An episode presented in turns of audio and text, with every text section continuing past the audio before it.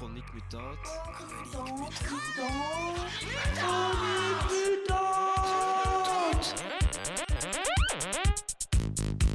Un magazine queer, punk, anarchiste et féministe.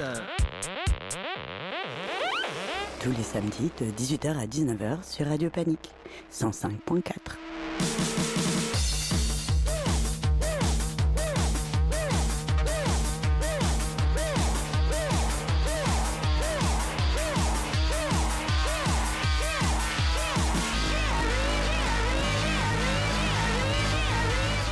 Hello Bonsoir Salut Bonsoir, bonsoir et bienvenue dans Chronique Mutante.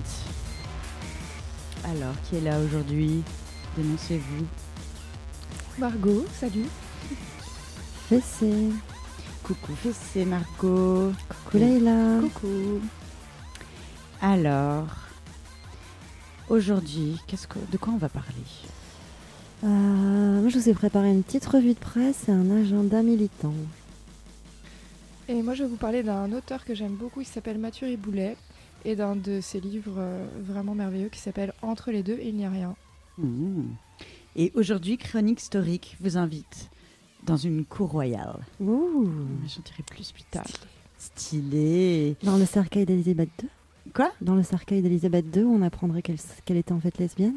Euh, non, ça Non. remonte Oh. bien plus loin. Ok. Je vais parler euh, d'Édouard II, euh, roi euh, au XIVe siècle. Ouh, Ouh là là. ah, on aime ça. On, on écoute de la musique euh, avant de commencer? Oui, est-ce qu'on n'ouvrirait pas la, la chat? Allez, oui, pendant la chanson, je vous promets, j'ouvre très très grand la chat de Radio Panique. Oui, comme ça, si vous avez envie de, de nous papoter. Vous pourrez nous papoter. Oui. À tout de suite, on va écouter Carl Biscuit avec La Morte.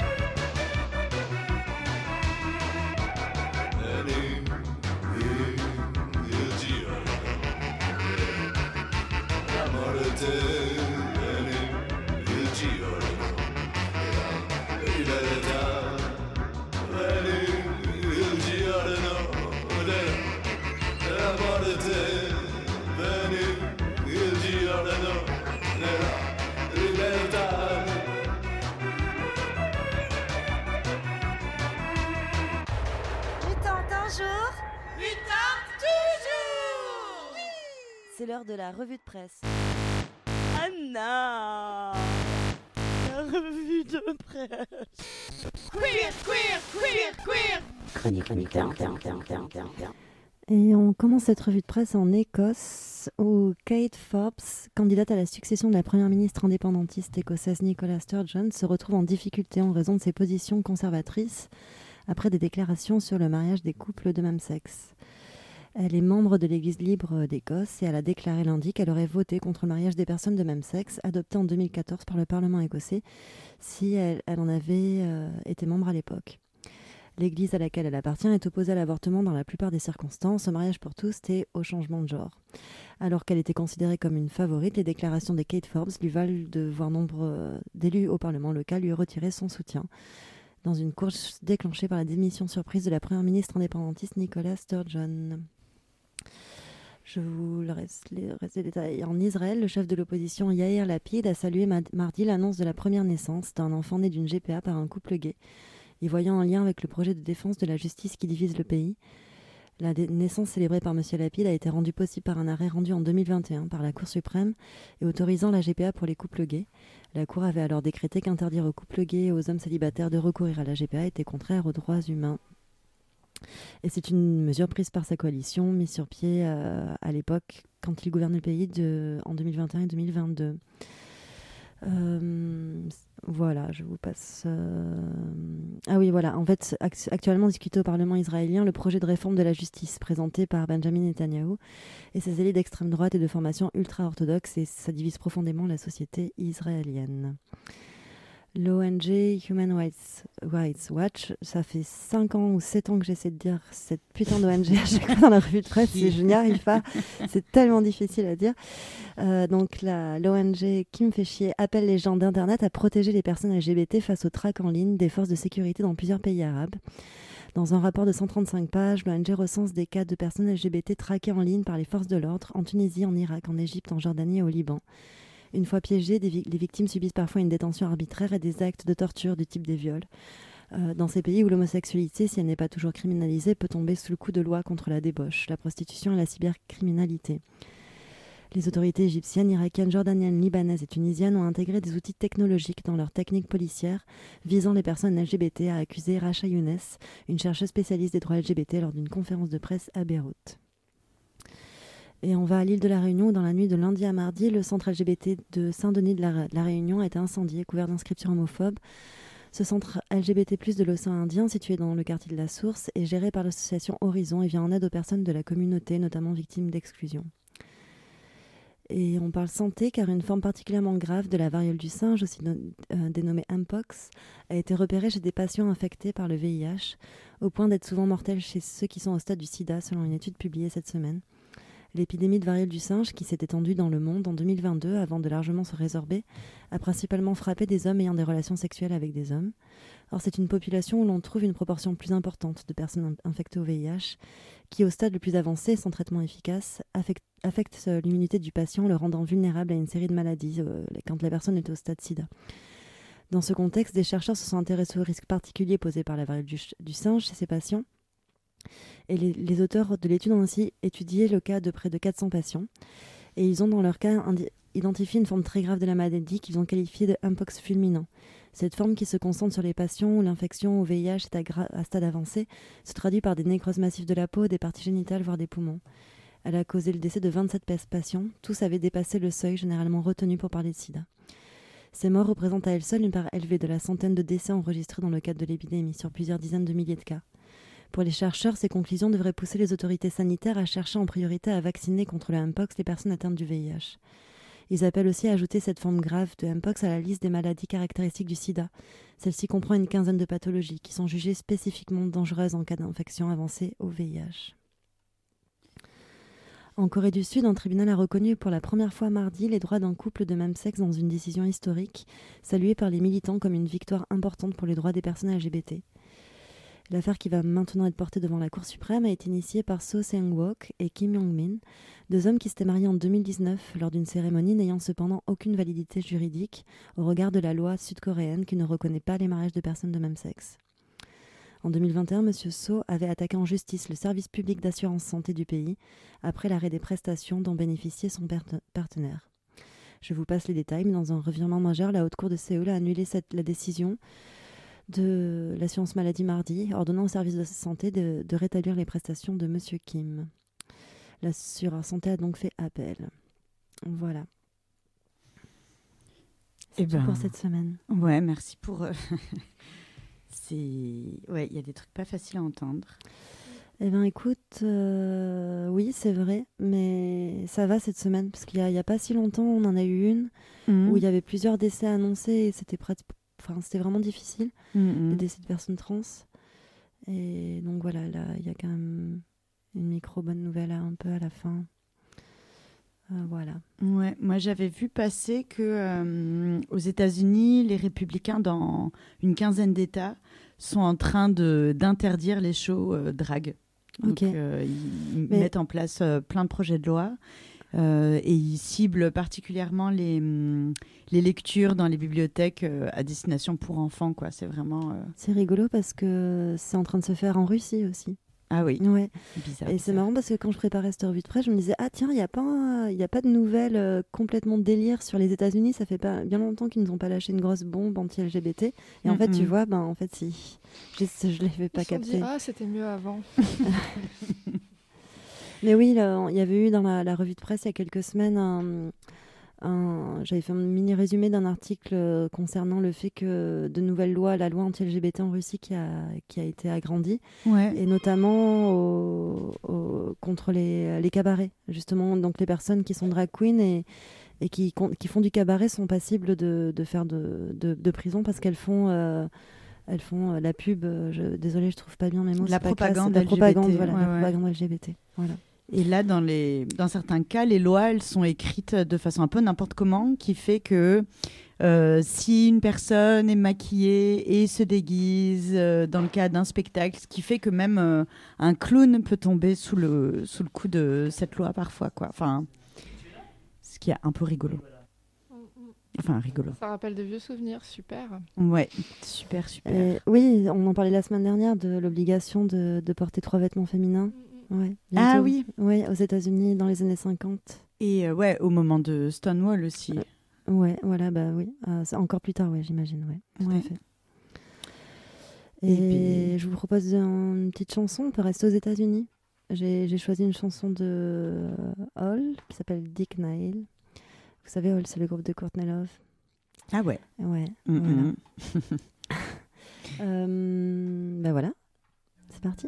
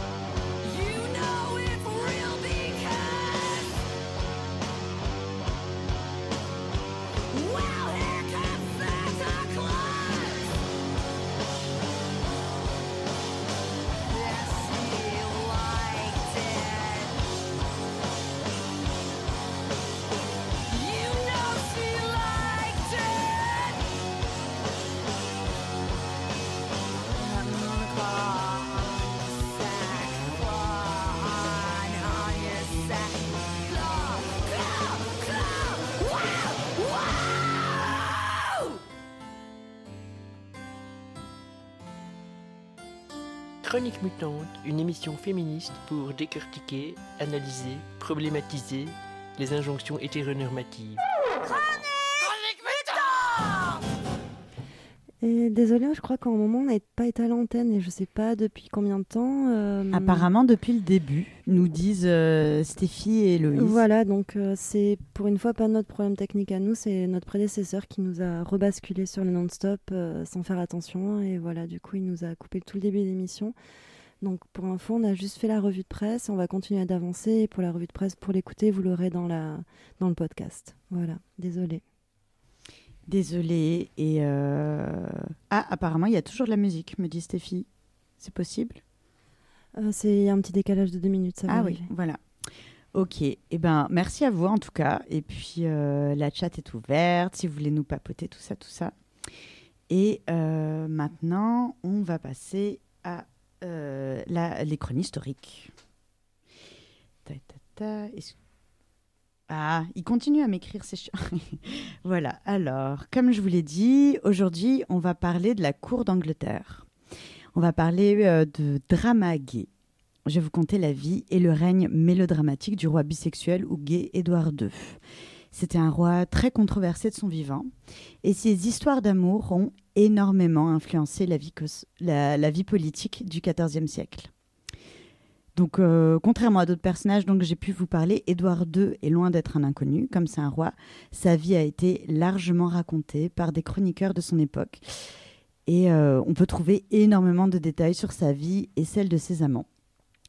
Par contre, comme vous en doutez, sa sexualité a été euh, passée sous silence pendant des siècles et des siècles. Euh, les historiens ont longuement, euh, en ont longuement, euh, longuement débattu. Et au 19e siècle, à Oxford, apparemment, c'était interdit de parler de sa sexualité. euh, tellement ça avait. euh, tellement ça dérangeait, quoi. Voilà. Chronique historique Est-ce que tu sais, on m'a dit qu'il y avait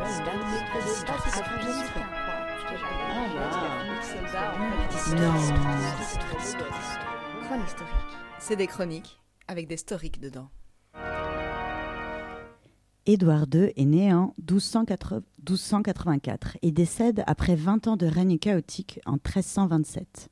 Très jeune, il est promis à Isabelle de France, alors qu'elle n'a que 4 ans, par un pacte entre son père et le roi Philippe le Bel afin de permettre la paix entre la France et l'Angleterre. Adolescent, Édouard rencontre Pierre Gaveston, fils d'un chevalier. Gaveston devient l'écuyer du prince et son plus proche compagnon. Un chroniqueur anonyme a décrit comment Édouard, je cite, ressentit tellement d'amour pour Gaveston qu'il entra dans une alliance de constance et se lia avec lui devant tous les autres mortels avec un lien d'amour indissoluble, formellement tracé et attaché avec un nœud. On parle ici d'un rituel d'union entre ces deux hommes, la fraternité nuptiale, qui impliquait souvent la messe et la sainte communion un rite totalement euh, légitime et légitimé, similaire à celui du mariage. La fraternité nuptiale s'étendait à toute la société jusqu'aux paysans, et elle est courante en Angleterre jusqu'au XVIIe siècle. Édouard, encore prince, aurait demandé à son père d'accorder à Pierre un comté. Le roi serait alors entré dans une énorme fureur, se saisissant de son fils et lui arrachant des poignées de cheveux avant de décider d'exiler Gaveston. Quand Édouard devient roi, il rappelle vite fait Pierre. De simple écuyer, il en fait compte avant d'arranger son mariage avec une riche nièce. En 1308, le mariage d'Édouard II avec Isabelle de France a enfin lieu. Édouard traverse la Manche et laisse Pierre régent du royaume en son absence, ce qui fait énormément de jaloux dans la noblesse. Le scandale éclate. Le favori connaît une ascension un peu trop fulgurante. Édouard II était considéré par ses contemporains comme un bel homme. Il avait également la réputation d'être un bon orateur et d'être particulièrement généreux envers ses gens. Il avait des goûts excentriques. Édouard appréciait de ramer, ainsi que de tailler des haies ou creuser des fossés, des activités fermières et unanimement considérées comme indignes d'un roi au XIVe siècle.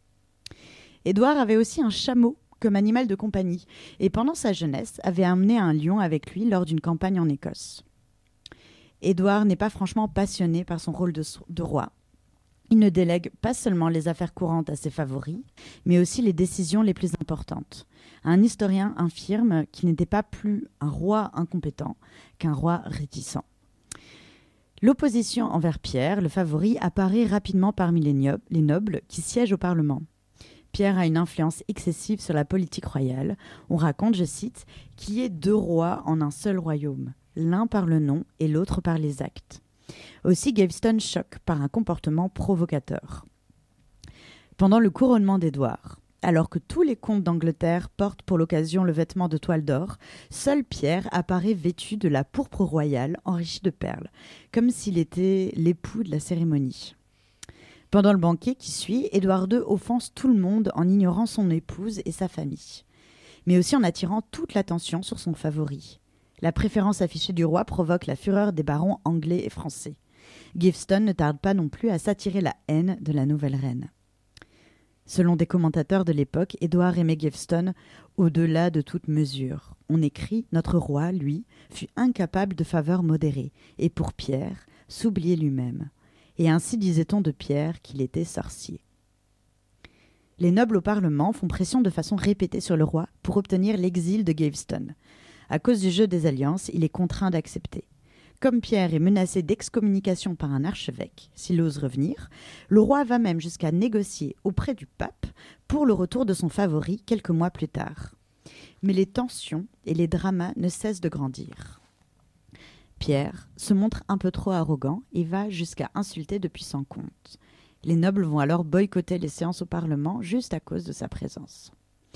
Après plusieurs exils, retour au pays et conflits répétés, les comtes de Lancaster, de Warwick et leurs partisans organisent la capture et l'exécution de Pierre, après un procès sommaire. La douleur d'Édouard II à l'annon- à l'annonce de la mort de Gaveston est immense. Il accorde sa protection à sa famille et souhaite se venger sur les barons responsables. Et euh, je propose de faire une petite pause ici et de vous raconter la suite d'Édouard II après une petite chanson. Tout à fait. On va écouter Genesis de Grimes.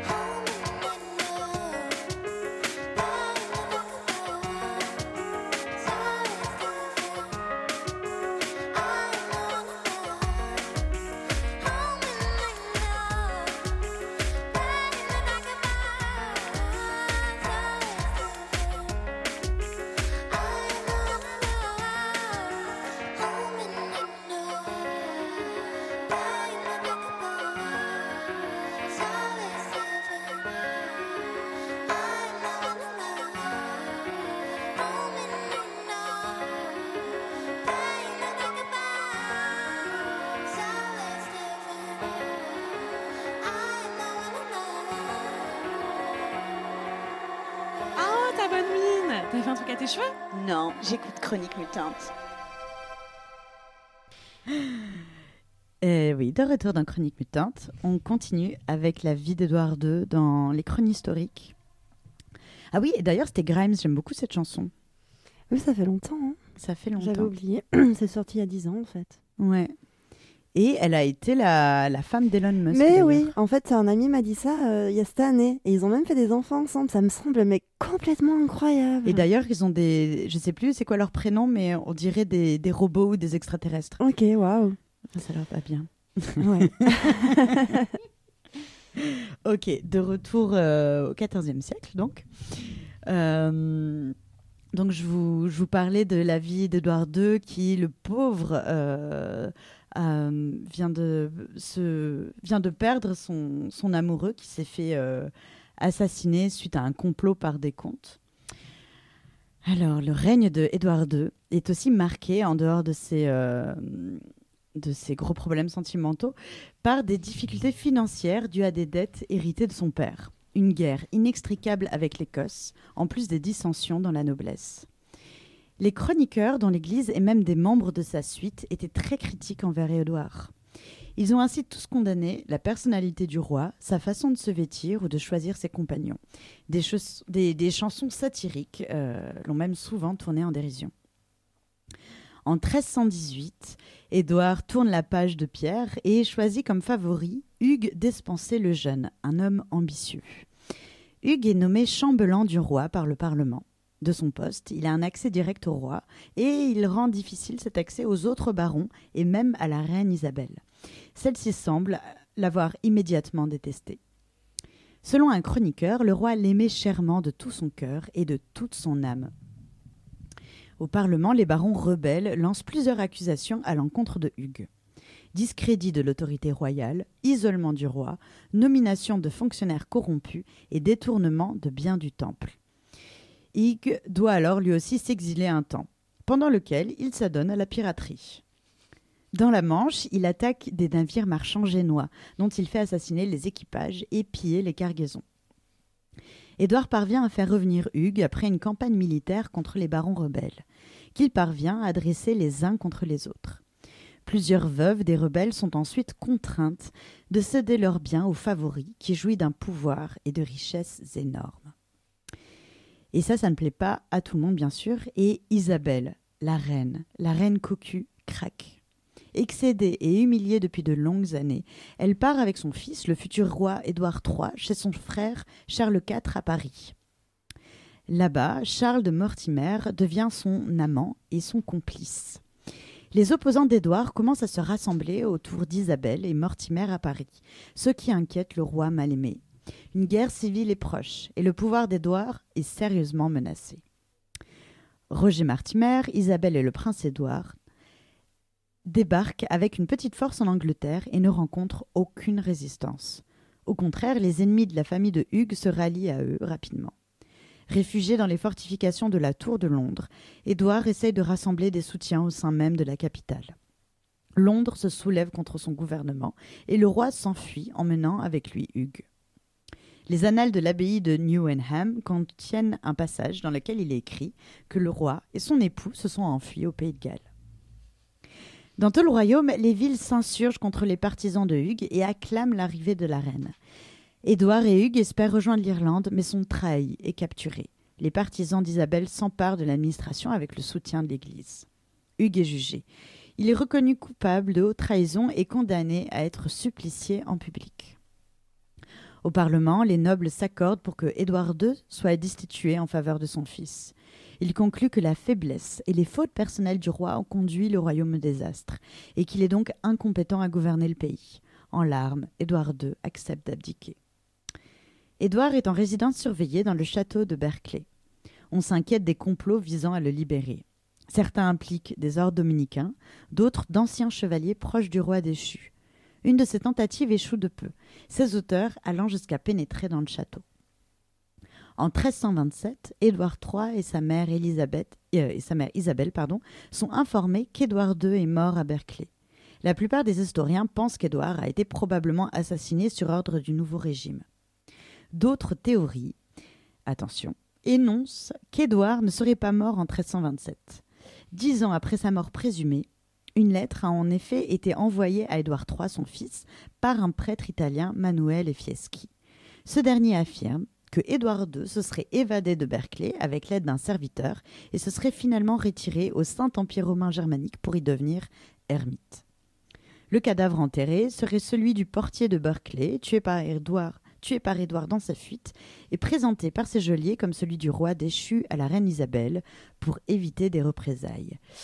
Le mystère demeure. Merci.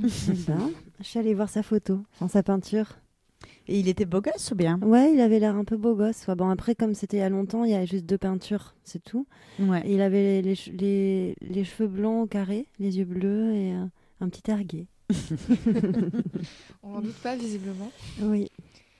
On dirait une série télé, euh, c'est intense. Ah ouais, ouais, c'est vraiment en, une en saga. Angleterre, quoi. ils ont fait des pièces de théâtre et tout, du coup, j'ai vu là. Ouais. Des versions modernes où il est là avec plein de beaux gosses et tout. Ah oui, c'est euh, Christopher Marlowe, enfin je crois que c'était le concurrent de Shakespeare qui a Ok. fait une, euh, une pièce de théâtre ultra homophobe euh, sur Ok. son histoire euh, avec Pierre. Et, euh, et c'est vrai que quand tu vois, quand entends les chroniqueurs dire que c'était que son amant euh, était son époux, tu as du mal à croire qu'après on est complètement, euh, enfin qu'il y ait encore aujourd'hui des historiens qui pensent que il y a pas assez de preuves pour dire qu'il était homosexuel, enfin que ça dérange tellement. Je, veux- je viens de recevoir un message de quelqu'un qui me dit qu'il y a un film de Derek German sur lui aussi. Ah, Voilà. ok. Merci Dari pour l'information. Ah, trop bien. Et euh, ça. Ouais, et on, on disait euh, pendant la chanson aussi que des histoires de rois qui n'ont pas envie d'être rois ou de tsars qui n'ont pas envie d'être tsars, euh, il y en a plein. Et moi, je, ça me le rendait un peu attachant, quoi. Même si c'est quand même un boulet, parce que il a fait plein d'erreurs stratégiques, diplomatiques, à cause de ses amants, on va dire. Mais ouais, c'était pas facile. Le pauvre. Ouais, le pauvre, il aurait préféré être fermier, peut-être. Mm. Ouais, Avec son Ouais. chéri. avec son chéri. Peut-être, oui. Il y a ce film là, euh, sur l'autre qui veut pas être pape. Qu'est-ce qu'il y a? Un film avec Michel Piccoli.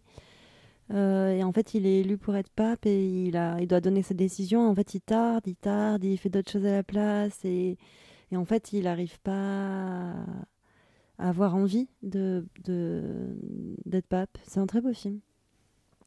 Et donc, ouais, en effet, il y a ce film euh, de Derek German qui est sorti euh, en 91, je crois. Euh, on écoute une chanson de Taghead qui s'appelle Mind and Movement.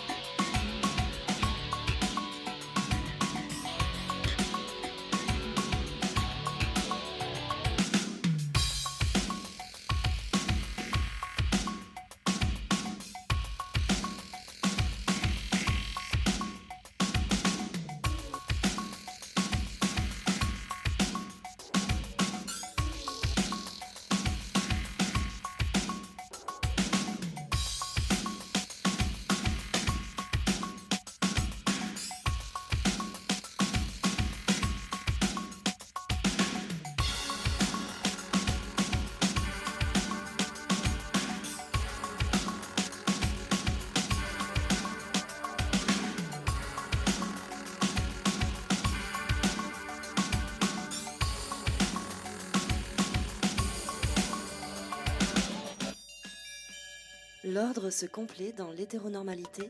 Le désordre se complote partout ailleurs.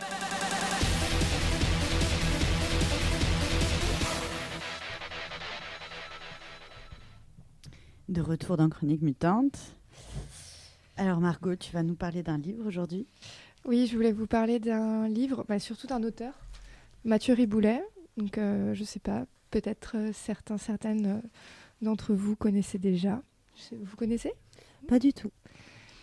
Alors, c'est un auteur euh, que j'aime beaucoup et qui est mort euh, en 2018 à 57 ans. Et j'étais très triste parce que j'avais eu la chance de le rencontrer et d'avoir vraiment un super beau moment de discussion avec lui, alors que j'étais une super fan. euh, voilà.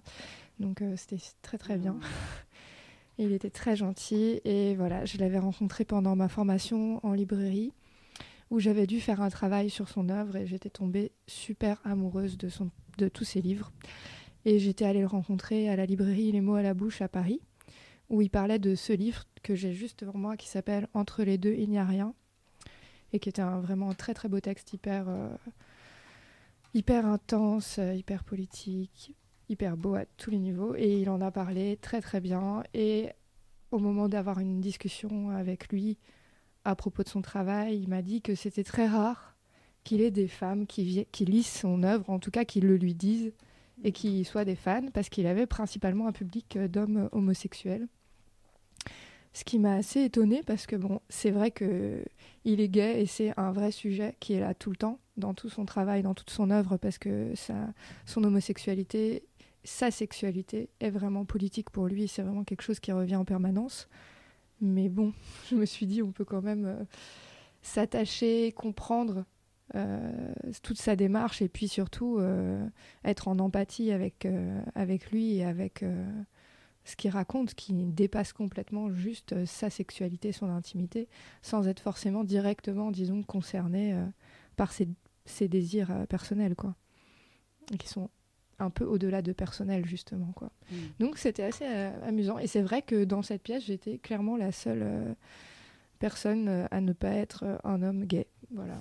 Donc c'était voilà et on, on avait pas mal discuté et ce livre-là, en- celui que j'ai devant moi, c'est vraiment un, un livre donc le- dont le titre est assez évocateur. Entre les nœuds il n'y a rien.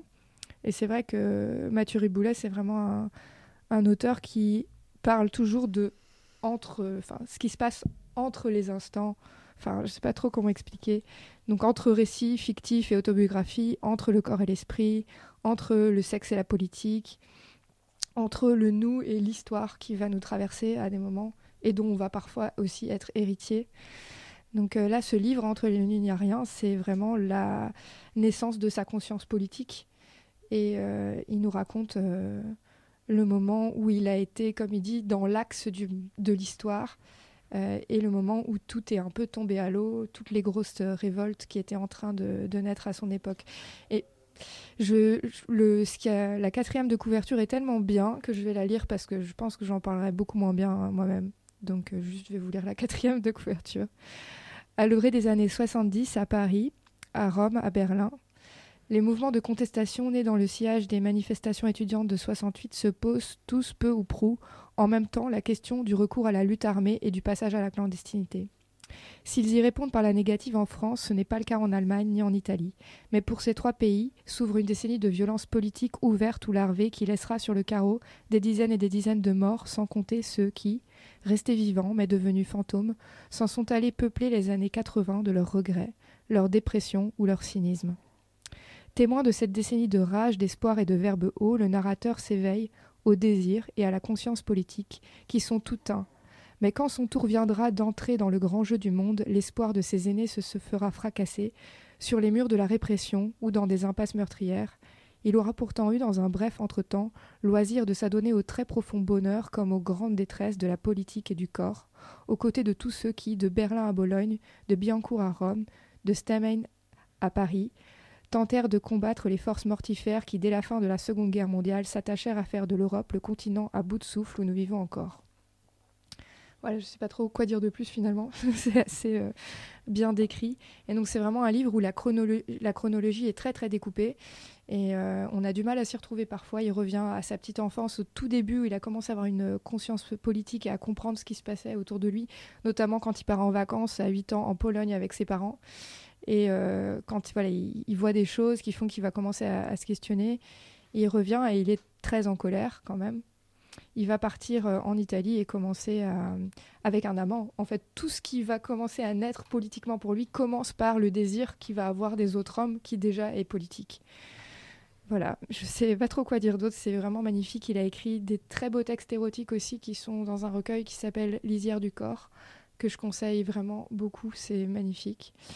Et je vais juste envie de lire deux petits passages euh, du livre pour euh, voilà, voir un peu juste euh, son écriture qui est très intense et j'ai le souvenir de l'avoir entendu parler, d'avoir entendu euh, qu'il parlait aussi bien qu'il écrivait et qu'il était très c'était assez édifiant tout ce qu'il disait toujours. Et je vous invite aussi à aller regarder des interviews de lui où il parle de son œuvre parce que c'est vraiment passionnant. Nous qui, en 1978, avions renoncé à tout espoir d'intimider l'État, étions depuis 1980 dans la ligne de mire d'une maladie qui faisait mouche, ratait bien peu de cibles. Les trois ans d'entretemps, où sans bien le savoir ou sans oser le voir, nous avions fait le lit de la période suivante, c'est-à-dire par nos renoncements, notre lucidité, quant au rapport de force, nos exaspérations ou nos envies d'ailleurs, avions entériné l'échec de nos aînés, nous étaient restitués sous forme d'infections, de pâleur, de diarrhée, de sueur froide et de perte de poids, de corps dévastés, décharnés, vidés de leurs désirs. De cadavres enfin qu'il fallait enterrer parfois à la sauvette, comme ceux de chiens galeux dont on ne veut pas la gale. Une offensive qui nous laissa sans voix au début du combat. Naturellement, l'obscur crétinisme qui fait le fond solide de la pire réaction, souvent doublé par le crétinisme non moins obscur, entier, dévastateur du catholicisme bien pensant, que la famille de Martin incarnait à la perfection, voyait dans l'épidémie un juste châtiment pour tant de dévoiements, de pensées et d'actes contre nature, d'actes surtout. Je vais vous dire, moi, ce qui est contre nature, après quoi je vous laisserai aller vous faire foutre. C'est la mort des hommes abattus dans la rue comme des chiens dans des pays en paix. Mais, ignorant de ce que vous ratez, vous n'irez pas vous faire foutre. La rétention de pouvoir et d'argent est votre seul carburant et votre seule largesse, l'usage de la force. Deuxième petit passage. Car nous nous sommes saisis de la violence à pleine main. Nous en avons disputé le monopole à l'État qui ne nous l'a toujours pas pardonné. Nous ne l'avons délégué à personne, bras armés ou organisation clandestine dont il aurait été facile de dire qu'elle agissait et que nous n'entrions en rien dans les calculs.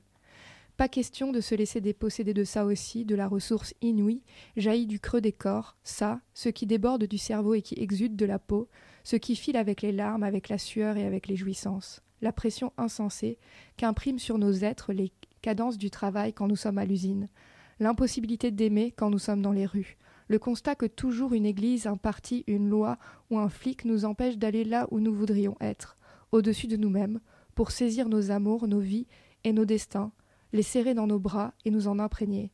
Les hurlements des mômes qu'on n'a pas désirés et le labeur sans fin que nul ne reconnaît quand nous sommes au foyer, résignés et patientes, cette dégringolade d'empêchement, de mépris, d'aumône, d'exhortation que nous sommes décidés à rejeter en bloc.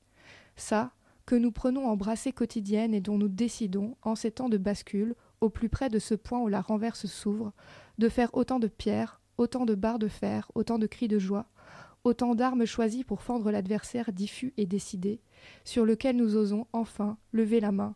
Oui, ce sont des temps violents et nous sommes violents, et nous ne comptons pas nous excuser de l'être. Nous sommes la tempête que vous récolterez.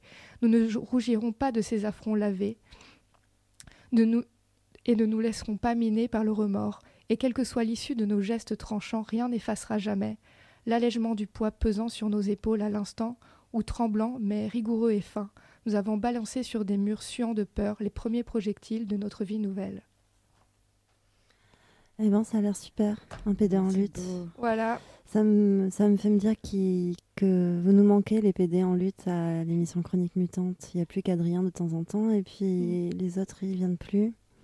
C'est vraiment dommage. Et là, comme tu disais aussi qu'il avait écrit de, de l'érotisme, je me verrais pas de lire de l'érotisme PD, mais la semaine dernière, on a lu de l'érotisme lesbien. Et en Mhm. fait, euh, j'ai eu des super retours par rapport à cette lecture-là. Oui. Et, euh, et en fait, euh, ça serait super que Adrien Poussin lise euh, Mm. des extraits. Si tu peux amener un livre un jour. Oui, bah, je- alors s'il est OK, lui, de le faire, évidemment. Ouais, c'est mais alors je vais reparler juste deux secondes de ça parce que Mathieu Riboulet parle d'érotisme et lui en fait il utilise jamais le mot érotisme. Parce que en fait il- ça, l'énerve. Je sais pas vraiment. Il l'explique assez bien à un moment donné mais pour lui il préfère utiliser la- la- le terme de pornographie ou de description ou de d'amour. Enfin il y a vraiment un, un truc comme ça. Et c'est et c'est vrai que c'est très présent dans ces textes parce qu'il y a vraiment des moments dans ce texte en particulier je savais même pas lesquels choisir parce que tout est vraiment incroyable Euh, il y a des moments où il parle de la lutte armée en Italie et en même temps il raconte le moment où il était en train de sucer son nouveau copain qu'il venait de rencontrer dans la rue et c'est vraiment en fait c'est hyper puissant quoi ce que ça euh, raconte ouais. Peut-être que érotisme, ça sonne trop joli. Enfin, oui, ou- lui, pour lui, c'est vraiment, c'est politique, tout le temps, tout le temps, tout le On temps. pourrait faire donc une émission en sa mémoire qui s'appellerait Porno et barricade. Voilà, exactement. Et ce très beau texte, Lisière du corps, il y a à l'intérieur, donc c'est des tout petits textes, c'est pas toujours, enfin, c'est- il y a toujours une puissance évocatrice très très sexuelle, et c'est pas toujours, enfin, enfin, c'est difficile à décrire, mais c'est vraiment très bien. J'ai déjà fait la lecture d'un de ces textes à un cercle de lecture, et ouais, c'était super beau. Juste il décrit la photo d'un d'un mec, et euh, enfin, il y a la photo à la fin, et il vaut mieux pas la voir parce que le texte est vraiment beaucoup plus évocateur que la photo qui est très jolie mais voilà visiblement Mathieu Riboulet aimait beaucoup cette photo et il faisait passer ça très très bien et en tout cas moi ça m'a beaucoup appris aussi euh, sur euh, bah, tout ce qu'on nous apprend pas à l'école enfin dans euh, toute cette euh, montée de, de violence et ces luttes moi je connaissais même pas l'existence du GUD qui sont des voilà des sortes de factions d'extrême droite qui Ah oui. que- tabassaient des, euh, des, des PD et des arabes enfin c'était vraiment ça en fait hein. Ouais, ouais, ouais. et il en Mais ils sont toujours en, en action ou alors Oui, ils ont bah, le un cré- autre nom maintenant Non, non, le, bah, le créateur euh, de- du GUD, il fait toujours partie hein, du Front National, en tout cas. Ouais, mais le guide a été interdit il y a Oui. une dizaine, une Ouais. quinzaine d'années. Et ils ont pris d'autres euh, d'autres noms. Ouais. Je suis désolée, je vais vous couper, c'est super intéressant comme discussion, mais je voudrais vraiment faire le petit agenda Ah militant. oui, pardon. et, euh, J'avais pas vu qu'il était Et on peut 54. reprendre après, je pense que c'est juste au cas où. Non, t'inquiète. Euh, C'était pour vous annoncer le rassemblement le samedi prochain, le 4 mars à 15h, place Poulart, euh, pour Sourour Abouda. Justice pour Sourour s'appelle ce rassemblement. Euh, C'était une travailleuse dans une association socioculturelle âgée de 46 ans et mère euh, d'un enfant de 19 ans. Elle est décédée le 12 janvier dernier en cellule de dégrisement du commissariat de police de la zone Bruxelles-XL, située à la rue Royale. Et la thèse du suicide par strangulation, mise en avant par la police le lendemain de sa mort, est aujourd'hui de plus en plus écartée par les autorités judiciaires.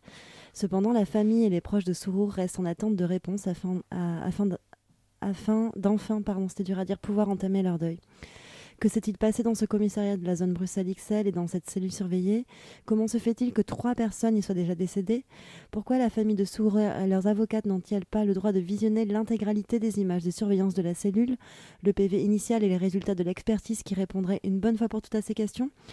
En tant qu'amis de la famille Abouda et citoyenne engagée, nous organisons ce moment de recueillement en l'honneur et à la mémoire de Sourour. Nous tenons à permettre à la famille et aux proches de Sourour ainsi qu'à toutes les personnes engagées dans les luttes sociales de se rassembler, de se recueillir, d'échanger ensemble, pacifiquement, dans le calme et la sérénité. Des prises de parole seront organisées pour que son nom ne tombe pas dans l'oubli, pour que justice soit faite, pour que justice soit juste. Euh, C'est où? C'est euh, Place Poulart, à 15h Ah. samedi prochain. Euh, je voulais aussi lire un petit appel du collectif Getting the Voice Out euh, pour deux manières de soutenir les personnes qui sont actuellement détenues en centre fermé. Pour toutes ces, informations, vous les retrouvez sur le site stut.info. Euh, donc le collectif Getting the Voice Out reçoit énormément de demandes de recharge de téléphone venant de personnes détenues dans les centres fermés et c'est possible pour vous d'aider. Euh, il suffit pour ça d'acheter une recharge d'ICA mobile et d'envoyer euh, le code PIN inscrit sur cette recharge à un numéro de téléphone ou une adresse email de Getting the Voice Out. Je ne vais pas vous détailler ça ici, mais vous pouvez retrouver toutes ces infos sur stut.info. C'est une chouette euh, manière d'aider en fait que vraiment tout le monde peut Mhm. faire.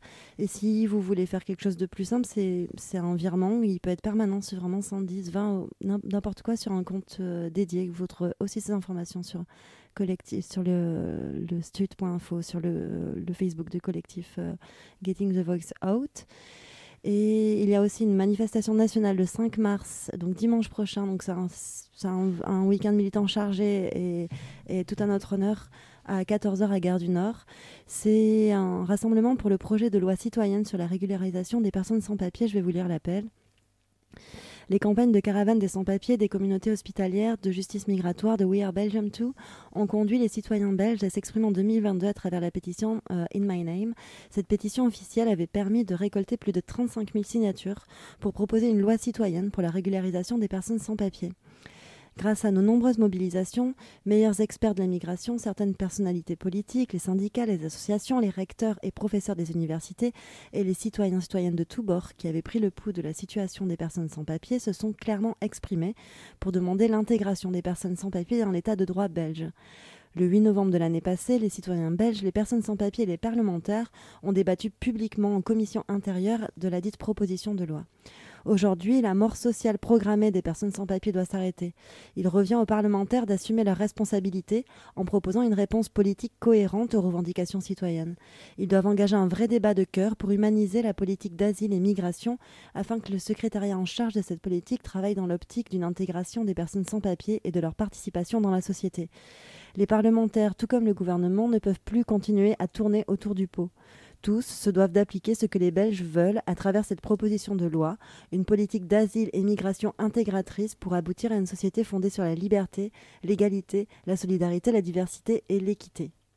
Nous voulons la régularisation des personnes sans papier sur base de critères clairs et permanents que sont les attaches durables, le travail, l'inéloignabilité et le risque d'atteinte à un droit fondamental en cas de retour, ainsi que la création d'une commission de régularisation indépendante la suppression des centres fermés qui n'ont rien apporté aux Belges en termes de bien-être. Aussi, donc, la coordination des sans-papiers et leur soutien organise donc cette manifestation nationale le samedi 4 mars 2023 à 14h à la gare du Nord. J'ai vraiment l'impression que le 5, c'est... Non, Non. c'est le dimanche 5 mars. Ah oui, mais oui. Attends, attends, attends. T'as- dit le 4, mais c'est ok. J'ai dit le 4, mais Sourour, c'est le 4 et ça, c'est le dimanche 5. Ouais, voilà. Il y a eu deux infos contradictoires dans l'appel. Et d'ailleurs, on va vérifier euh, du ouais. coup, mais je crois bien que c'est le 5 mars. Et d'ailleurs, il y a plein de demandeurs d'asile qui campent euh, quai des Charbonnages euh, côté M- Molenbeek, le long du canal, euh, si vous avez envie de passer, donner une couverture ou une tente. Donc il y a déjà des personnes qui campaient devant le petit château et à eux sont ajoutées des personnes qui sont fait expulser d'un squat récemment. Tout à fait. Ouais. Et voilà, c'est week-end. Ah, on va manifester la semaine prochaine. Bon, on en reparlera samedi prochain de cette manifestation pour euh, l'annoncer. Et Oui. on va devoir se quitter dans, dans 5 secondes. Chronique Mutante, une émission soutenue par la Fédération Schlagonie Bruxelles.